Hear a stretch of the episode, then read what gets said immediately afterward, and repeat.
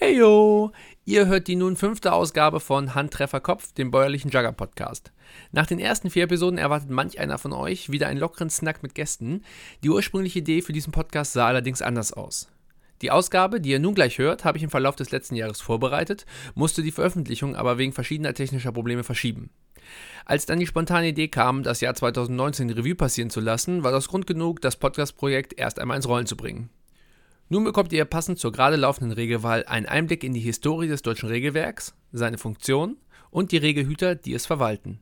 Ich bin immer noch Max von den Peters Pawns und ohne weitere Umschweife steigen wir jetzt in das Thema ein. Nüchtern betrachtet ist das Regelwerk eine Ansammlung von Spielregeln. Es dient dazu, im Jugger die Spielelemente zu definieren und den Spielablauf zu regeln. Gleichzeitig befindet sich das Dokument im steten Wandel und versucht das Spiel, wie es mehrheitlich gespielt wird, einzufangen und zu dokumentieren. Zusätzlich muss es noch Neueinsteigern eine Erklärung sein, wie Jugger funktioniert. Die Definition, die mir am besten gefällt, ist, dass das Regelwerk das Verständnis aller Spieler, ob Veteranen, Anfänger, Leistungs- oder Spaßteams, angleicht und so ein Spiel miteinander ermöglicht. Ihr findet die aktuelle Version sowie seine Vorgänger auf jugger.org zum Download. Anfang des Jahres wird im Regelfall eine aktuelle Version veröffentlicht. Das Regelwerk läuft unter Creative Commons Lizenz, darf also bei Namensnennung unverändert und für nicht kommerzielle Zwecke verwendet werden. Neben Deutschland spielt man auch in Österreich und der Schweiz, aber auch in England und Ungarn, Kolumbien und weiteren Ländern nach dem deutschen Regelwerk. Die aktuelle Version des Regelwerks von 2018 erstreckt sich über 35 Seiten und ist in fünf Kapitel eingeteilt. Neben dem Text finden sich auch mehrere hübsch gezeichnete Erklärgrafiken.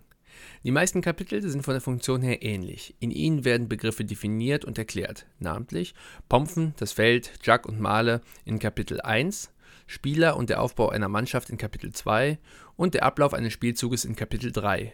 Im letzten und fünften Kapitel werden dann die Schiedsrichter genannt. Kapitel 4 behandelt hingegen das Verhalten im Spiel.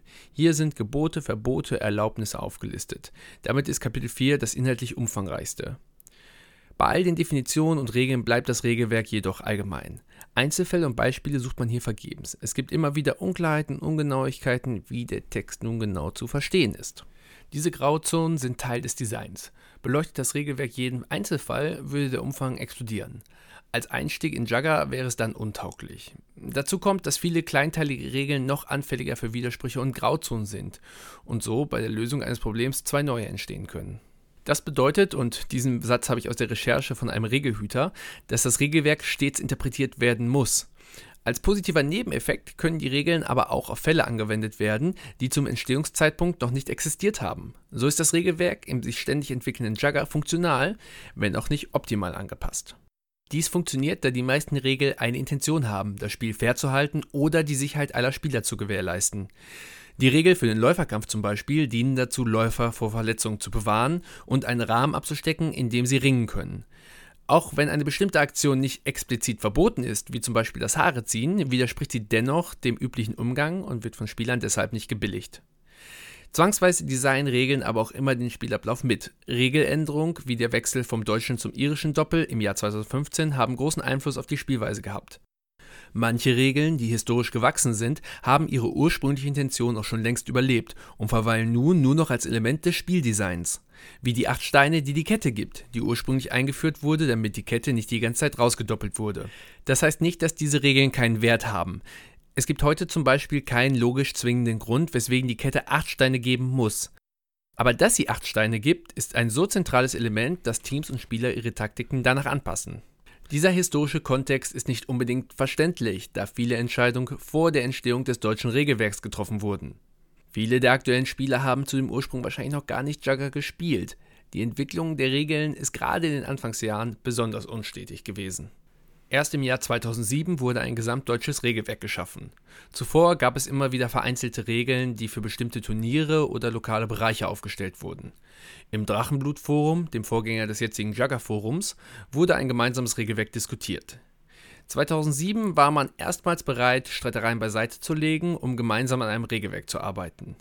Der Zeitgeist brachte es mit sich, dass Regeln unter den überschaubaren Juggermannschaften ausgeklüngelt wurden. Die damaligen Spannungen brachten einen Mini-Konsens hervor, der anschließend mit einer Abstimmung bestätigt wurde. In ähnlicher Weise wurde Ruben, den die meisten als Uhu kennen, als Regelhüter bestimmt. In seiner Zeit als Regelhüter nahm er Entwicklungen, die sich auf den Turnieren durchsetzten, in das Regelwerk auf. Um die Entwicklung nachvollziehbarer zu machen, wurde mit jeder neuen Ausgabe des Regelwerks eine Änderungstabelle veröffentlicht. Die Spannungen zwischen den Fraktionen waren allerdings viel zu groß, als dass Uhu einfach Regeln festlegen konnte. Mit Fingerspitzengefühl balancierte er die verschiedenen Strömungen miteinander aus. So bekamen wir in drei Jahren acht Iterationen des Regelwerks. Ende 2009 wurde eine Abstimmung in Gang gesetzt, bei der die Gemeinschaft aufgerufen wurde, Regelvorschläge einzureichen und anschließend abzustimmen. Das Regelwerk sollte so eine einheitliche und große Anpassung erfahren. Bei dieser Abstimmung gaben 25 Teams ihre Stimme ab. Eine kleine historische Randnotiz: Von den damaligen Teams sind inzwischen nur noch 10 aktiv. Als Vergleich, bei der geplanten Abstimmung 2019 waren über 60 Teams stimmberechtigt. In den nächsten zwei Jahren wurde das Regelwerk wieder unregelmäßig kleinschrittig erweitert. Auch wenn sich die grundlegenden Prinzipien des Sports nicht verändert haben, ist das Regelwerk aus dem Jahr 2011 doch deutlich verschieden von dem, was wir heute kennen. Und das geht weit über das Design hinaus. Die Version enthält unter anderem diverse regionale Hausregeln und einen aus heutiger Sicht verpönten Strafenkatalog sowie Abstimmmodalitäten zur Austragung der deutschen Meisterschaft, was inzwischen in die Ligastatuten verlegt wurde. Uhus Zeit als Regelhüter endete, als er 2012 nach Schweden auswanderte. Für ihn übernahm Hahn aus Heidelberg kommissarisch, da er vorher schon mit Uhu zusammengearbeitet hatte und sich niemand anderes als neuer Regelhüter zur Wahl stellte. Unter Hahn erfuhr das Regelwerk einen Stillstand und wurde für die nächsten drei Jahre nicht aktualisiert. Sehr bald wurde deutlich, dass die Fassung von Ende 2011 mit einigen Fehlern zu kämpfen hatte. Das Regelwerk war an vielen Stellen überdefiniert und Regeln widersprachen anderen vielfach. Außerdem wurde im gesamten Regeltext keine einheitlichen Begriffe verwendet. Ferner mangelte es an örtlicher Nähe von inhaltlich zusammenhängenden Regeln. Dazu musste sich das Regelwerk auch noch weiterentwickeln. Es drängte sich eine Entscheidung zum Doppel auf.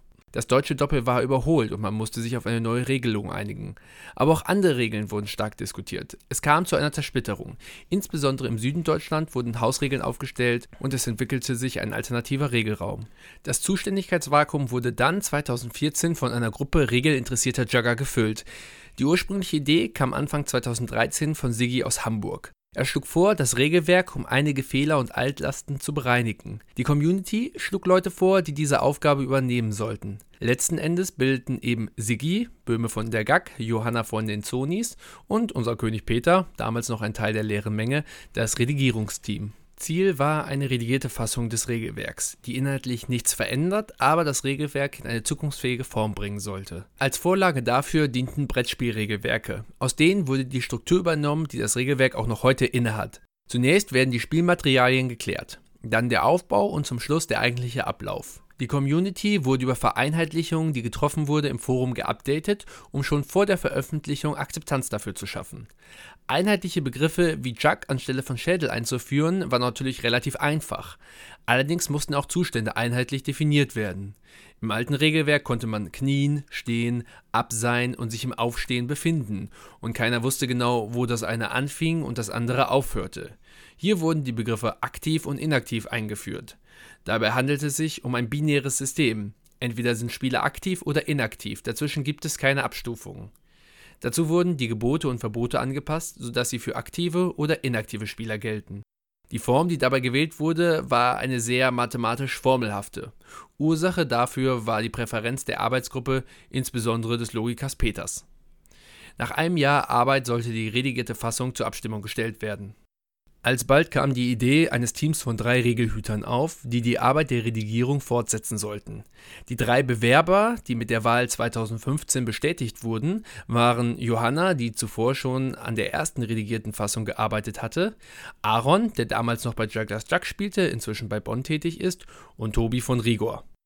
Um die doch sehr technische Fassung des Regelwerks für die breite Masse ansprechend zu gestalten, erfuhr die redigierte Fassung eine weitere Redigierung. Aaron brachte seine Kenntnisse zum Layouten ein und steuerte auch die Grafiken bei. So erhielt das deutsche Regelwerk seinen jetzigen Stil. Johanna wandelte mit ihrem Hintergrund als Germanistin die formelhaften Regeltexte in einfach verständlichen Fließtext. Die Fassung wurde zusammen mit inhaltlichen Änderungen in der Regelwahl 2015 bestätigt. Mit dem neuen Regelhüter-Trio entwickelte sich auch eine neue Kultur des Regelhütens. Zum ersten Mal wurde das Regelwerk in regelmäßigen Abständen aktualisiert. Außerdem wurden die Regeln für Jugger eher weiterentwickelt als nur noch aufgenommen. Bis 2018 hatte diese Fassung jährliche Anpassungen erhalten. 2019 wurde die Regelwahl ausgesetzt, da die Regelhüter wegen Krankheitsfällen, Jobwechsel und Nachwuchs die Regelwahl nicht entsprechend ihrer eigenen Qualitätsstandards umsetzen konnten. Da Tobi als junger Vater mit neuen Job nicht der Arbeit nachkommen konnte, gab er nach einem Jahr sein Amt als Regelhüter auf. In der Regelwahl 2016 wurde über die Vergabe des dritten Postens abgestimmt. Die Kandidaten waren Felix, der den meisten als Gnome bekannt ist, in Freiburg angefangen hatte, dann Brain der Pinkies wurde und inzwischen Chef bei Falco ist, und Richard aus Karlsruhe. Felix entschied die Wahl für sich. In den Jahren zuvor, zu Zeiten des Stillstandes, war Felix bereits Rädelsführer beim Aufkommen der süddeutschen Regelenklaven. Somit setzte er seine Arbeit nun demokratisch legitimiert fort und war maßgeblich für die Forumsarbeit der Regelhüter verantwortlich. Seither haben Aaron, Johanna und Felix das Amt des Regelhüters inne. 2019 kündete Johanna dann ihren Rücktritt zum Folgejahr an. Sie legt das Amt nieder, da sie vor einigen Monaten Mutter geworden ist. Felix und Aaron nehmen das als Anlass für einen Generationswechsel und geben ihr Amt mit der aktuellen Regelwahl auch ab, wobei sie potenzielle Nachfolger noch einarbeiten wollen. Allgemein ist ein Regelhüter auf Lebenszeit gewählt. Das Amt ist ehrenamtlich und das bedeutet, die Hüter werden nur mit ewigem Jaggerum entlohnt.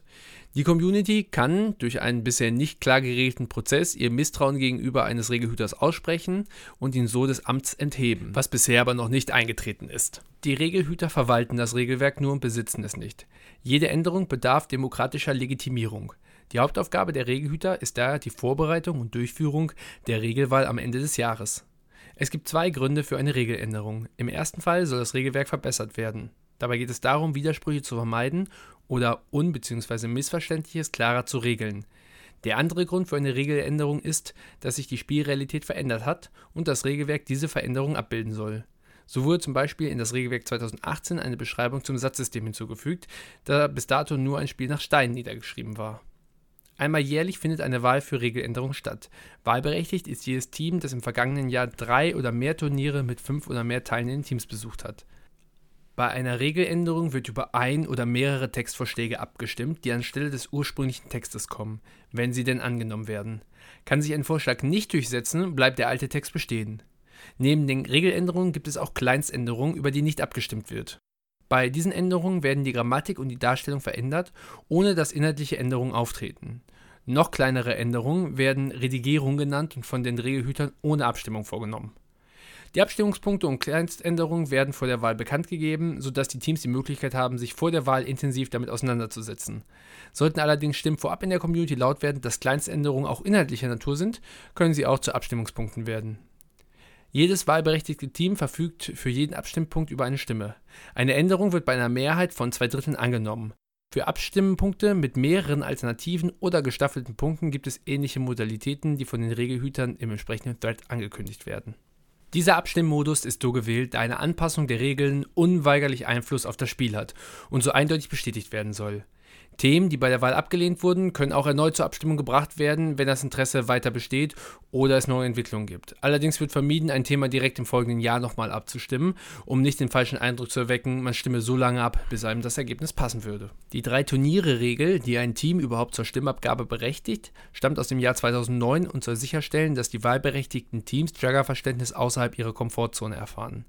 Das ist aber keine Garantie, dass sich die Teams ausreichend mit der Regeländerung beschäftigt haben und die Tragweite ihrer Entscheidung verstehen. Die Jugger-Landschaft hat sich in den vergangenen zehn Jahren auch stark gewandelt. Es gibt viel mehr Turniere und die drei Turniergrenze ist leicht zu überwinden, ohne dass man weit dafür fahren muss. Das ist sogar so leicht, dass ausländische Teams per se wahlberechtigt sind und teilweise auch Interesse haben, über das Regelwerk mit abzustimmen.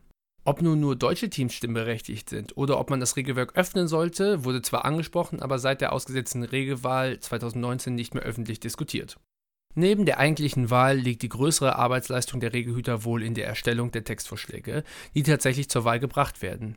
Hier müssen die Regelhüter sicherstellen, dass die Texte keine Widersprüche zum weiteren Regeltext aufweisen, die Form passt und auch die eigentliche Intention so verständlich wie möglich ist. Meist entwickelt einer der Regelhüter einen Vorschlag, der dann intensiv vom Rest des Trios geprüft wird. Zusätzlich werden die Regelvorschläge dann der Community vorgelegt, um sie überprüfen zu lassen. Ein Regelvorschlag, der nicht ausreichend von der Community diskutiert wurde, wird nicht in die Regelwahl mit aufgenommen, da die Regeln im Kern den Wunsch der Community abbilden sollen. Die Themen, die zur Abstimmung kommen, werden von der Community vorgeschlagen und erarbeitet, können aber auch auf Eigeninitiative der Regelhüter entstehen. Jeder kann sich über den Regelthread im Forum beteiligen. Die Regelhüter moderieren, sichten, sammeln diese Vorschläge dann. Häufig entwickeln sie auch aus den Ideen dann einen Regeltext, über den abgestimmt wird. Allerdings werden gute Vorschläge der Community auch direkt übernommen. Regelvorschläge, die schon eine gängige Praxis haben oder großflächig auf Turnieren ausprobiert werden, sind deutlich besser umsetzbar als eine radikale Änderung des Spieldesigns. Demokratische Prozesse sind stets langsam, weswegen die Themen nicht immer zeitnah behandelt werden können und daher ein persönliches Lieblingsthema leider nicht garantiert in die nächste Abstimmung kommt. Hinzu kommt, dass die drei Regelhüter ehrenamtlich tätig sind und der Wahlprozess mit Vorarbeit verbunden ist. Insbesondere kurz vor der Wahl steigt die Beteiligung im Forum und somit die Arbeitsbelastung an, weswegen die Regelhüter eine Deadline ausgeben, bis wann sie Themenvorschläge bearbeiten können. Wer sich beteiligen will, kann einfach einen Post im Regel-Unterforum des Jugger Forums verfassen. Hier können Ideen, aber auch Textvorschläge eingebracht und diskutiert werden. Um erfolgreich einen Regeltext zu entwickeln, sollte dieser vereinbar mit dem bisherigen Regeltext sein und auch nah an dem Text diskutiert werden. Für die Regelhüter ist es wünschenswert, wenn alle Milieus im Jugger sich beteiligen, da das Regelwerk gleichermaßen für alle Leistungs- und Spaßjugger sowie Einsteiger gilt. Viele Themen wurden in der Vergangenheit schon bearbeitet und lassen sich im Forum oder sogar im FAQ zum Regelwerk finden. Neben dem Regelwerk haben die Regelhüter auch weitere Projekte, die sie betreuen. Das FAQ existiert seit der Redigierung. Im Gegensatz zum Regelwerk ist es nicht demokratisch abgesegnet und spiegelt zunächst nur die Meinung der Regelhüter zu bestimmten Regelfragen wider.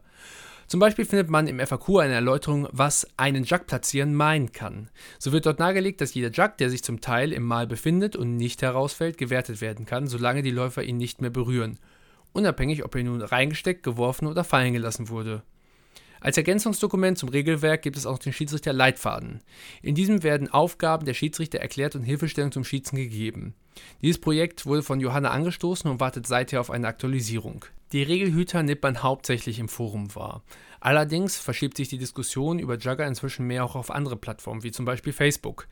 Der Regelteil wird aber weiter im Forum verankert bleiben, auch wenn sich einige Probleme mit dem System ergeben. So weiß man nicht, wem man tatsächlich alles mit einem Post erreicht. Auch können nur die Meinungen den Gestaltungsprozess beeinflussen, die dort auch niedergeschrieben werden. Diese Ära des Regelhütens geht mit dem Abgang von Johanna, Aaron und Felix zu Ende. Genau wie jetzt diese Ausgabe von Herrn Treffer Kopf. Ich habe noch ein paar Anmerkungen zu der Entstehung und zwar habe ich mit allen drei Regelhütern sowie Peter mündliche und mit Ruben schriftliche Interviews geführt. Diese O-Töne daraus hätte ich gerne hier eingebunden. Das Projekt hatte ich schon im Frühjahr begonnen und seither gab es aber so viele Veränderungen, dass die Passagen, die ich mit ihnen aufgenommen hatte, einfach nicht mehr zum aktuellen Inhalt passten.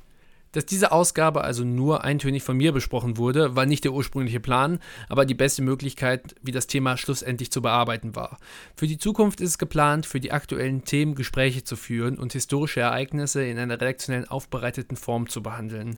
Der Grund, warum ich überhaupt historische Themen behandeln will, ist, dass die meisten Jugger, und ich bin einer davon, bei den vielen Dingen, die unseren Sport gesprägt haben, noch gar nicht aktiv waren.